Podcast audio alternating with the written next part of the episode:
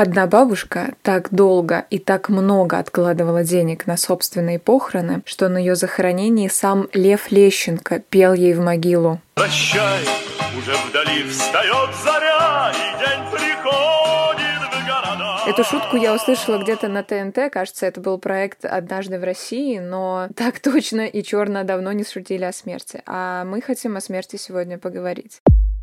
Если бы сегодня был последний день вашей жизни, что бы вы сделали? Что, вот прямо сейчас? Это сейчас происходит с нами? Гробы — это не экологично. Ну, либо он сейчас умрет на операционном столе, а либо он умрет у тебя через месяц. Хорошо, реинкарнируемся, значит реинкарнируемся. Нет, значит нет. Многие так боятся умереть, что забывают жить. Бонжорно, аудиалы! Это подкаст «Рот с мылом». У вас впереди 30 минут душевных терок о важном в 21 веке. У микрофона я, креативный продюсер Алина Лыкова и клинический психолог Надя Брусочкина. Да рот им с мылом вымыть надо. Вот что сказала бы ваша бабуля, слушая наши выпуски. Друзья, я знаю, это разговор не из простых. И даже я, когда придумывала эту тему, не думала, что она выкинет меня в такое количество осознаний. Наверное, поэтому у нас у микрофона сегодня два помогающих практика. В гостях Екатерина Владимирская, практикующий психолог. И разговор о прощании и понимании, что ты тоже не бесконечен на этой земле, получился какой-то светлый, смешливый, как мы любим, и, наверное, отрезвляющий. Мы начали говорить про детство, и вот там у меня прям был такой сильный яркий страх смерти. И, наверное, он со мной был до какого-нибудь совершеннолетия а потом меня отпустило. Я даже не знаю, с чем это связано, сейчас не хочу сильно углубляться, копаться в этом во всем.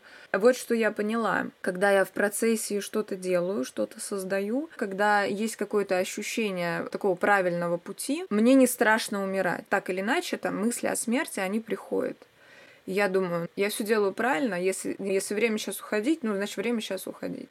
А когда ты находишься в таком состоянии, немножко не, не понимаешь, что где кого куда, что вообще происходит, начинается такой, господи, только не сейчас. Хочется уйти в солнечный день своей души, да? Никогда ты такой весь в сомнениях, не понимаешь, что вообще происходит и как так. Интересная концепция. Два года назад мне, наверное, пришлось задуматься по поводу, что у меня там насчет поумирать, потому что я была беременная, и мне поставили предраковую стадию болезни. Сказали, все, типа, если ты сейчас не лечишься, то, ну, как бы рак, сорян, там, все лечения, все остальное. Я, естественно, лечиться я не пошла, потому что я была беременна, и, ну, как бы тыкать там уколы, пока я беременна, для меня это был не вариант, в принципе. Я сказала, ну, помру, значит, помру, как бы. Меня маленько тряхнуло. И когда я пришла домой, я сижу такая и думаю, блин, жизнь пожила. образование получила, по профессии поработала, дом есть, дети вот второй уже на подходе. Говорю, да я вроде уже все в этой жизни сделала. Ну, короче, у меня такое появилось какое-то ощущение, что, ну, я с ним и сейчас хожу, что даже если я сегодня помру, у меня нет сожалений, что я там что-то недопрожила потому что я реально очень много там в своей жизни, там для своих лет, по моим ощущениям, я очень много всего прожила. И какого-то вот этого, когда приходят э, люди, да, на консультации со страхом смерти, вот с этим состоянием, что как же я там столько всего не успел, я на это не подключаюсь, потому что у меня есть ощущение, да я до хрена всего успела, вот, и в принципе, если скажут сегодня, значит сегодня, если скажут э, сверху, что давай завтра, ну, значит завтра, если скажут еще походи лет 20, ну, похожу еще лет 20, еще что-нибудь, еще что-нибудь понаживу, насобираю. У меня какое-то такое ощущение, мне кажется, это как про удовлетворение, наверное, собственным опытом. Да, может, про полноту жизни, так как идея. Просто если я знаю, зачем я живу, и я это каждый день там так или иначе получаю, да-да, удовлетворение хорошее слово, то вроде как уже и смысл-то есть. Но, если честно, я бы не хотела завтра умирать. А есть, кстати, прикольное задание, да, терапевтическое, ты наверняка знаешь, там, если бы сегодня был последний день вашей жизни, что бы вы сделали? И меня тут недавно спросили, и я поняла, что, ну что, я бы проснулась, пошла бы на спорт. Ну, то есть, короче говоря, расписание моего бы дня не изменилось. И это для меня было очень большим открытием. Вау, так значит, я живу ту жизнь, которую я хочу жить. Потому что даже если бы я я знала, что завтра последний день, ничего там сверхъестественного нового бы не случилось. Потому что очень многие начинают говорить, а я тогда вот там и понеслась. Уйду с работы, улечу на Гавайи. Если мне сказали, что я завтра умру, я бы точно не полезла бы ни на какой Эверест, ни с каким Леонардо Ди Каприо бы не переспала. Фу, он старый уже, Алин. По старой памяти. Ну а кого? Кого ты? Я даже не знаю. Тимати Шаломе слишком молодой для меня. Фу, он слишком сладкий. Фу, нет. Сейчас сложно найти секс-символы. Сложно, да. Блин, Джонни тоже старый. Так-так, Джек Воробей, не так ли? Капитан Джек Воробей, мой друг. Это, знаете, разговоры, которые никогда не забудешь. Мы тут сидели в одной старой греческой деревне в горах. Звучит уже прекрасно. Две парочки. Мы сидим, что-то там, ждем заказ туда-сюда. Мы начали обсуждать э, просто вот жизнь как существование. Я выхожу на, как мне кажется, очевидную максимум. Лучше прожить благополучную, но конечную жизнь, чем не умирать никогда. И мужики такие хором, нет, и мы, мы переглядываемся с девушкой. И в этот момент я понимаю, какая разница в отношении к жизни и смерти у мужчин и у женщин. Это же не про смерть, это же про проживание. Конечно. А сколько миллиардов долларов тратится на то, чтобы а. Отсрочить старость, Б. Потестить концепцию вечной жизни. То, что там порог смерти отодвинется в ближайшее время там, на какое-то количество лет, это уже практически очевидно. Так, Алин, мужчинам же еще приходится жить с осознанием, что они живут меньше женщин. Ты же понимаешь, это же, ну, как бы все знают. Мужчинам с этим не очень приятно жить. Представляешь, ты бы жила и знала бы, что женщины живут меньше. Конечно, им хочется новой технологии, им хочется жить вечно, потому что у них как это, знаешь, крест на них навешен, что мужчины живут меньше. Все. А мне кажется, это из амбиций завоевания мира. Ну, про власть Ну, здесь. Я еще не все тут захватил, да. Да, Женщина это в себя ориентирована. Я про себя уже все знаю, все окей. А мужчины, что, им надо еще, еще, еще. Я еще не все осеменил на этом свете. женщины, проживу сколько проживу, лишь бы выглядеть красиво. Мужчины, хрен с ним как выглядеть, лишь бы жить сколько бе- бесконечное количество лет, да. Дункан Тамаклауд мужчина, не женщина. Так что это, конечно, мужской глюк. Вечная жизнь. Мне кажется, с 2020 года так близко смерть еще не подходила. Начался ковид, и вдруг начали умирать молодые. За ковидом еще война. Истории о смерти становятся частью повседневного диалога. Я не знаю, у вас есть такое ощущение? А, у меня, наверное, нет ни одного знакомого, который бы там умер от ковида, даже через знакомого, чтобы мне сказали, типа, Надь, там вот. Но при этом со смертью я столкнулась там еще в 2019, да, там у меня там была близкая потеря очень такого близкого человека. Слушай, а у меня скорее да, потому что у близкой подруги умер муж от ковида. Причем там вообще была страшная история в том смысле, что когда вся эта эпопея с ковидом началась, он ей сказал, ты заболеешь, заразишь меня, и я умру. Что и случилось через полгода после... Ну, то есть это была прям программа, да, проговоренная, которая У реализовалась. кого мурашки? У меня Это первая, наверное, смерть от ковида, которая подошла ко мне вот настолько близко. Но я соприкоснулась со смертью уже в прошлом году. Осенью у меня умерла бабушка. Но ей было 89 лет, и это вообще другая история. То, что ты говоришь, когда уходит старшее поколение. Достаточно ожидаемый процесс. Это была на самом деле самая светлая смерть, с которой я соприкасалась. И самые светлые похороны, так тоже бывает. Вау, расскажи подробнее. Я уверена, что люди не думают, что похороны это что-то светлое. Ее отпевали в храме. Была какая-то фантастическая погода. Это было 17 сентября, 18 В храм попадали лучики солнца. У нее было абсолютное умиротворение на лице. Это был красивый хор, который отпевал ее. Ну, в общем, и мы вышли, и колокольный звон, и как будто ощущение, что она правда ушла. И я смотрела на все это думала, я хочу так умереть. По-доброму позавидовала. Да, да, но потому что жизнь конечна, мы же об этом не думаем, да, каждый день. И это такая иллюзия, которая позволяет легко обходиться с жизнью, что тут все бесконечно. Но по факту мы все умрем. Кать, хочу так умереть или хочу, чтобы мои похороны были такими светлыми? Вот прям можешь уточнить? Хочу так умереть в больнице без страданий, и чтобы потом мои похороны были такие светлые. Мне и тот, и тот вариант подходит. А можно все сразу, пожалуйста? Алина, ты как твой идеальный вариант смерти? Какой он? Слушай, кстати, можно я уточню? Если про идеальный, я бы, наверное, дома в кругу семьи предпочла, не в больнице. Вот, я тоже обратила на это внимание, что я бы в больнице такая, типа, в больнице помирать. И я так чуть подзависла. Ну, конечно, я представляла себе, что я супер старенькая, где-то доряхленькая такая сижу в кресле каталочке на острове смотрю на заход солнца и тоже захожу вместе с этим солнцем. Вот так я себе представляла. Мне не обязательно, чтобы меня сопровождало... Романтично. Да, да, хочется какой-то романтики. И ушла она в закат. Кстати, Алин, про подготовку к собственной смерти. Я сейчас читаю книжку очень интересную. Называется «Переживая горе. История жизни, смерти и спасения». Книга Джули Самюэль. Она психотерапевт, она занимается сопровождением горя, именно проживания горя. И книжка собрана таким образом, что там истории э, потери родителей, детей, супругов. И последняя часть — это когда подготовка к собственной смерти. Когда она не какая-то теоретическая, когда она довольно на конце ожидаемая. И как это происходит, и как адаптируется к этому семья, и можно ли вообще к этому подготовиться. В общем, такая книжка заставляет задуматься, но вот это соприкосновение со смертью, оно все-таки делает жизнь ярче. Как вам такая мысль неожиданная? Обожаю, обожаю эту мысль, потому что если ты не принимаешь смерть, то ты и жить нормально не можешь, потому что вся твоя жизнь это избегание смерти. Да-да, есть еще такая фраза, что многие так боятся умереть, что забывают жить. По сути, чем спокойнее ты к смерти, тем больше там проживания жизни. Ну и само сознание, да, что ты, блин, завтра тебя может не стать. Самое время идти и жить. А я, знаете, что, девочки, сейчас будете ржать. Это, конечно, смешно и не смешно, но я, короче, еще подстраховалась, чтобы совсем было спокойно умирать. У меня, короче, в блокноте лежат письма всем моим близким. Письма из разряда, по моим ощущениям, все, что я там когда-то не досказала, я в них досказала. Вообще-то у меня была такая моя личная терапия, как бы для самой себя. Вот, досказать. Пока мы говорили, я такая думаю, блин, если мне скажут сегодня последний день, я даже не побегу близким говорить им, как я там их любила, там, благодарить их, еще что-то. У меня все уже готово готово. Все записано. Все записано. Все благодарности зафиксированы. Я там даже прощения у всех прошу. Вообще, у меня все, у меня все подковано со всех сторон.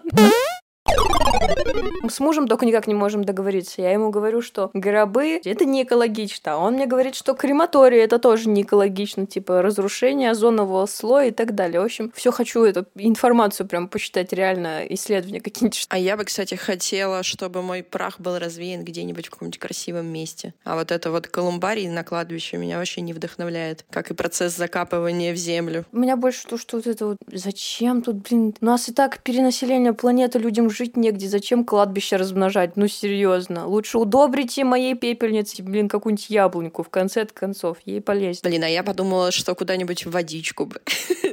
Какой-нибудь красивый океан. Я не хожу на кладбище, без необходимости. Я чту память бабушки и довольно часто бываю в церкви, там, ставлю свечки, но на кладбище я у нее не была ни разу, я вам признаюсь, и меня не мучает по этому поводу никакое чувство вины. Для меня память не связана с посещением кладбища. Вот так я скажу.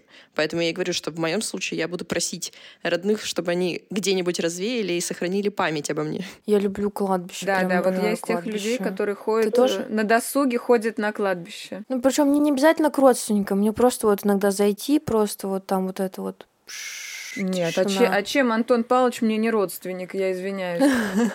Я обожаю старые московские кладбища, вот Донское самое древнее. Я не знаю, это сложно поддается какому-то описанию. Там так спокойно, Да. вот так нигде не спокойно. Немножко даже про удовлетворение. Ну вот я говорю, для меня это про какую-то тишину. Вот нету вот этого, как будто шума посторонних мозгов нету. Да, да, да. Кстати, про гробы и не гробы у меня есть забавная история, такая тоже семейная. Когда умер мой дедушка, уже на тот момент, не будучи мужем моей бабушки, бабушка моя не пошла на похороны. Пошла на похороны моя тетя, ее дочь. В итоге возвращается тетя Наташа с кладбища, и бабуля такая, ну что, как он выглядел в гробу про деда? Ну, этим все сказано, да? Больше про мою бабушку можно ничего не рассказывать. Слушайте, а у меня тоже есть прикол. Что-то мы были в гостях, вот как раз моя прабабушка, которая под 90. И, значит, ну, у нее бывали такие периоды, когда там про загробную жизнь и про все остальное. И вот, в общем, значит, приходим, значит, мы к ней, ей тетка моя говорит, слушай, дорогая, ты что, говорит, так похудела? Она говорит, так я же что думаю, что я в гроб не влезу, если я буду дальше столько жрать. О людях подумала, да? Это было вообще, я не знаю, что-то с чем-то. Мне кажется, чем полнее жизнь, да, и чем больше опыт, тем, правда, проще человек начинает относиться к своему уходу. И то, что ты, Надь, говоришь, это прям иллюстрация тому, как часть жизни воспринимается, да, ну, переход, трансформация. А вы, кстати, верите, что мы здесь не первый не последний раз? Ну, я иногда рассматриваю вариант реинкарнации, как бы мне близка эта э, тема, но, в принципе, я вот поняла в какой-то момент, когда провалилась в, в эту тематику, я поняла, что это, возможно, такая, такой способ уйти от страха, что дальше ничего не будет. Ну и когда я это поняла, тогда как бы хорошо, реинкарнируемся, значит реинкарнируемся. Нет, значит нет. Ну как бы там уже будет насрать, в принципе. Ходила вчера на аватар, и я подумала, как они классно устроились, эти племена Нави, которые живут там в соединении с природой. То, что у них есть контакт с матерью, которая все приводит в этот мир. Как это классно, когда ты понимаешь, что ты уходишь в круг жизни. У них есть убеждение, что энергия дается на время, и в какой-то момент тебе нужно ее будет вернуть. Но при этом уходишь ты или нет, ну, это вопрос ушел ли ты на самом деле. Конечно, хорошо, когда ты знаешь. Так со мной и произойдет, да? Уходить вот так вот просто в темноту, ну не знаю. Ну почему? Мной же удобрят яблоньку. Опять, смотри, да, тогда ты себя встраиваешь все равно в жизнь. В природу. То есть я все равно здесь есть, а тогда я все равно здесь остаюсь. I'll be back. А, кстати говоря, мы тут крестили дочь мою младшую, и священник сказал такую мысль, что у человека есть три дня рождения. День рождения, появления на этот свет, день крестин и день смерти. День смерти — это день перерождения. И мне так эта мысль понравилась, я прям на ней зависла, такая думаю, ого, то есть если день смерти — это день рождения, тогда это перестает быть трагедией. Опять же, да, если быть близкими к, реин... к ощущению реинкарнации. Кстати говоря, далеко же не все религии рассматривают смерть как там горевание. Для кого-то смерть — это просто смена мерности. Например, да. Давайте будем честными. Пребывание в человеческом теле — это не сахар, не мед и не райское путешествие. Есть неприятные нюансы, связанные связанные с жизнью в человеческом теле. И когда ты умираешь, ты становишься чем-то ну, больше, чем просто тело. Да, а горевание происходит не под человеку, который ушел, а, а по той части, которую я потеряла вместе с этим человеком. Да, кстати, вот когда я почему так долго дедушку своего отпускала, потому что у меня было ощущение, как будто вся семья просто держится на этом человеке, потому что он всех строит, он всех воспитывает, он всем помогает, он обо всех заботится. И когда он уходил, у меня было ощущение, как будто вот вся семья, грубо говоря, потеряла какого-то, ну, там, большого человека. И при этом я еще парилась-то из-за того, что как будто бы мне теперь придется брать ответственность за всех. Тут и потеря опоры, и еще и непри... Непри... неприятие какой-то там ответственности, которой, в общем-то, на меня никто не вешал. Слава богу, все живут без деда, все, все, все справились вполне себе. Но там было вот это настолько он там такую большую часть опоры для семьи создавал. Дедуля ходил там с этими, с грудными детьми ну, сидеть. То есть он такой был прям вот, что вы, что вы. Да, опора уходит, ответственность приходит. Ответственность, да, да, да, да. Вот в этом вопросе удержания важно себе дать честный ответ, почему ты это делаешь, что для тебя это смерть, да, этот уход. И такие разные ответы приходят. Когда уходила бабушка, я очень хорошо помню этот момент, когда я просто сижу на полу, реву, мне 15 лет, и я понимаю, что вот в этот день мое детство закончилось. Дальше то, что ты да, рассказывал, как у тебя ложится ответственность. Ты, может, и не хочешь брать в этот момент.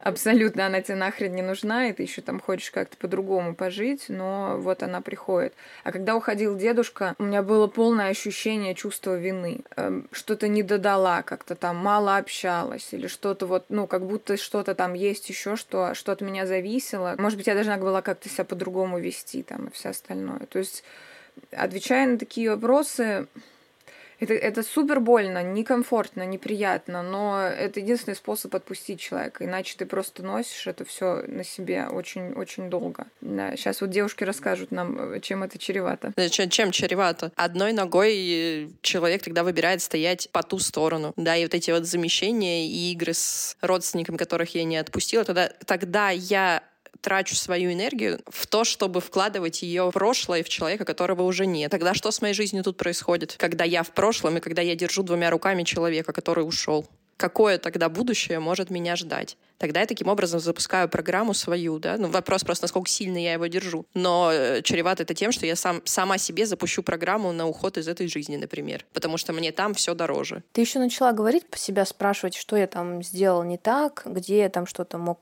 повести себя по-другому. Да, и вот это вот прикольчик с э, валиться в вину, это же тоже очень распространенная штука, когда люди начинают себя виноватить за то, что там близкий ушел. У меня есть подозрение, что у Катиной подруги тоже бы, наверное, было какое-нибудь немножко ощущение вины с мужем. Ну, Мне кажется, сто процентов. Он так ей прямо и сказал. Слушай, ну она справилась. Справилась, потому что это человек, заряженный на жизнь. Ее жажда жизни и стремление быть здесь оказались сильнее, чем вот боль от потери. И она разрешила этой боли быть тоже. То есть признать ее, прожить ее, прогоревать, но выбрать жизнь, найти новый смысл. Там у этого прикольчика с сваливанием в вину, в ней вот кто остается, да, Катя классно сказала, кто там не заряжен на жизнь, это во-первых, а во-вторых, мне настолько стрёмно сейчас взять ответственность за свою жизнь, что я лучше ввалюсь в ебучую вину. Лучше я по- повиновачу себя, буду спрашивать, за что, за что это со мной произошло. Уход от своей жизни. Да, то есть ввалиться в вину как способ свалить от ответственности. Мне кажется, классно над смертью смеяться. Наверное, это может быть э, защитная реакция. В целом, для меня это просто разрешение, когда ты вспоминаешь такие истории. Ну, не знаю, чуть-чуть чуть-чуть становишься с ней наравне. Она точно произойдет. Ты немножечко не властен ни над временем, ни над местом. Мы тут, конечно, все помечтали, как это все произойдет, но Я не сказала, что я во сне хочу. Идеально просто, шикарно. Поспала и все. Нормально. Мне тоже подходит. Берем. Но не сегодня и не завтра. Лет что мы через- говорим Богу смерти не сегодня. Да, давайте, дорогие слушатели, оставляйте в комментариях ваши идеальные варианты. Может, мы тоже что-нибудь возьмем. Да, хозяйки на заметку. Вот это тоже интересно. Слушайте, а можно еще воп- вопрос вам? Я просто сама задумалась здесь. Оставаясь здесь, кого вы больше всего боитесь потерять? Чью смерть было бы сложнее всего прожить? У меня есть история. Короче, я не знаю, могу ли я ее рассказывать. Я расскажу, а потом узнаю. А там, а там решим. У моей мамы второй брак. Все замечательно, все прекрасно. У них красивая история любви. Как-нибудь, если мы будем делать выпуск про историю любви, я расскажу. В какой-то момент, э, значит, ее мужу ставят диагноз рак. Несколько лет было страшных событий. Когда все это происходило, мне было это лет 12-13. У меня там был всегда свой взгляд на всю эту историю. И тут мы сидели, разговаривали. Я говорю, а как ты вообще через это проходила? Спросила я в возрасте 30 лет. Уже там какой-то, обладая какой-то эмпатией. И там был такой момент, когда э, мама говорит, мы пришли в больницу, он сидит в коляске, готовят его к операции, абсолютно бледный, ну, то есть выглядит он очень плохо, и врачи говорят, что ну, либо он сейчас умрет на, операционном, на операционном столе, а, либо он умрет у тебя через месяц. Я говорю, что ты делала в этот момент? Как ты это проживала вообще? И она говорит, я просто начала на нее орать. Вот ты хочешь вот этого? Она говорит, вот если ты сегодня сдохнешь, то я возьму всех своих дочерей, и мы пойдем на панель. Вот этим все закончится. Ты этого хочешь? Вот этого добиваешься? Вот этим все и закончится. Вот просто она настроила Гениально. человека на победу. Да, обожаю эту фразу «убью тебя, если сдохнешь». Просто вот гениально. Я не знаю, как бы я себя вела на ее месте. Что бы вообще я, я в этот момент проживала. Но я подумала, ну, охренеть ты крутая, прошла через это. Я возьму на вооружение фразу про панель, если что. Чем угрожать умирающему мужчине, чтобы он передумал умирать? Такая была история. И, конечно, я бы ни за что не хотела вставать на мамино место. Я бы не хотела это все проживать. Мне немножко сложно, потому что у меня нет детей. Пару дней назад смотрела Пиноккио Гильермо Дель Торо, и он начинается с того, что у Джепета умирает сын. Я, конечно, там знатно продала, но все равно до конца, пока у тебя нет детей, ты до конца не понимаешь, что это. Я тебе могу сказать, пока, наверное, ты не потеряешь ребенка, ты до конца не поймешь. Ну и не дай бог. Потому что для меня это в теории самое страшное соприкосновение со смертью как раз в смерти моего ребенка. Я тоже сейчас об этом подумала, что типа там самое страшное дети. Конечно, есть пон- понимание, что ты все переживешь, но больше всего там на этом свете не хочется терять своих собственных детей. Это прям да. Сам готов помереть, лишь бы они не, не потерялись куда-нибудь.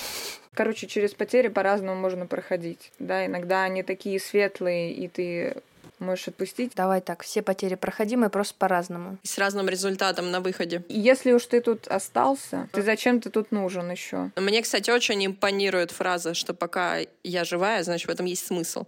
То если я даже в чем-то выжила, да, что-то потеряла, но, но осталась я, значит, в этом есть смысл, и вот его и надо искать. Да, я даже не искать. Если я сегодня проснулась, значит, зачем-то мне надо сегодня проснуться. Зачем-то надо и зачем-то надо. В последнее время еще понравилось, что любая мысль, которая приходит ко мне в голову, зачем-то ко мне пришла. Значит, в ней тоже есть какой-то смысл.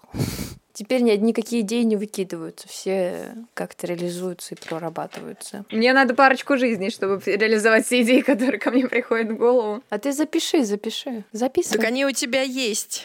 Да-да. Мы же пришли к выводу, что тут ничто не конечно. Пройдет сто лет, сядут три другие девушки, начнут о чем-то беседовать. А может и мужчины. А может два мужчины и одна женщина. И собака. Собака сидит с нами, вот она сидит собака. А вот и кусочек бэкстейджа. Друзья, теперь вы знаете, что на записи иногда сидит и моя собака. На этом все. Это был подкаст «Рот с мылом». И пусть мысли о том, что не все в этом мире бесконечно, помогут вам двигаться вперед к тому, что вы хотите. Ваши мысли и ощущения, как всегда, ждем в наших социальных сетях. Обнимаю вас ментально. Услышимся ровно через неделю.